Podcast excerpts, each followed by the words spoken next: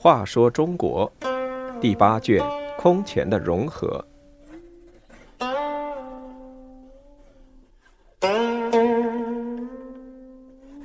九十三，女政治家冯太后。冯太后是中国历史上一位杰出的女政治家，她收捕已婚，使北魏政权转危为安，推行俸禄制、均田制、三长制，是孝文帝内容，意义重大，影响深远。和平六年（公元465年），北魏文成帝拓跋瑞去世。年仅十二岁的儿子拓跋宏继位，即献文帝，尊文成帝皇后冯氏为皇太后。朝廷上孤儿寡母，政局出现动荡，大权落到车骑大将军乙浑手中。乙浑专横跋扈，擅作威服，假传圣旨，杀死多名大臣，自封太尉、录尚书事，封其亲信刘尼为司徒。其奴为司空。殿中赏书拓跋玉企图刺杀乙浑，不幸败露被杀。不久，乙浑又自任丞相，地位高过各诸侯王，甚至向掌管吏部的安远将军贾秀要求封自己之妻为公主。贾秀不允，被他痛骂了一顿。北魏政权处于十分危急之中。在这种局面下，全赖冯太后的果断坚决，才使北魏政权转危为安。冯太后因死后是为文明太皇太后，又称文明太后。她是汉族，长乐信都人，祖父冯弘，伯父冯拔，均为北燕国王。拓跋焘灭北燕，其父冯朗降魏，官至秦雍二州刺史、西城郡公。后因罪被杀。冯太后出生于长安，其父被杀后由姑母抚养。这位姑母是太武帝拓跋焘的左昭仪，深受封建道德熏陶，给冯太后以传统汉族教育，使她从小得以熟读诗书。正平二年（公元452年），十四岁的冯太后被选为贵人，不久立为皇后。她性格坚强、聪明有谋略，但也猜忌残忍。对于生杀赏罚之事，不多犹豫即可决断。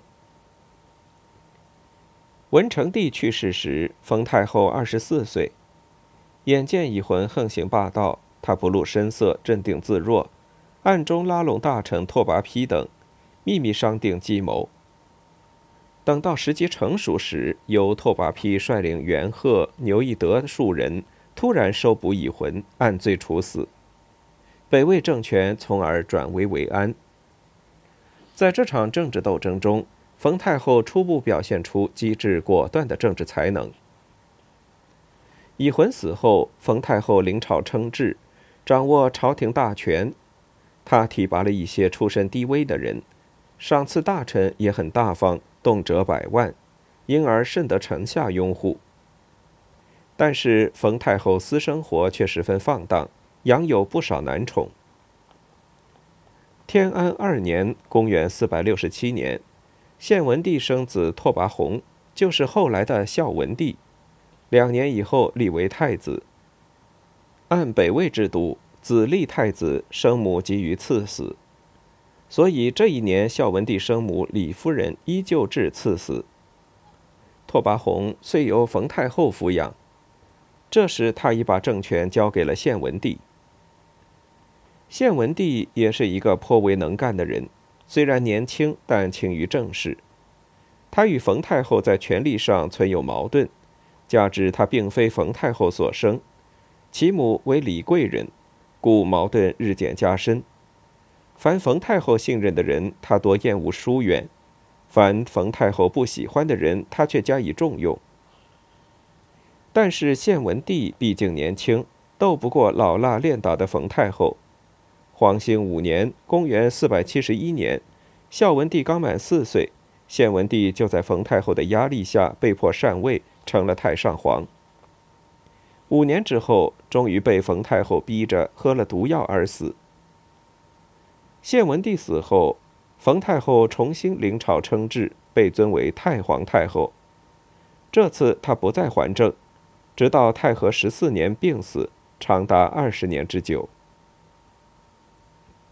冯太后对孝文帝影响极大。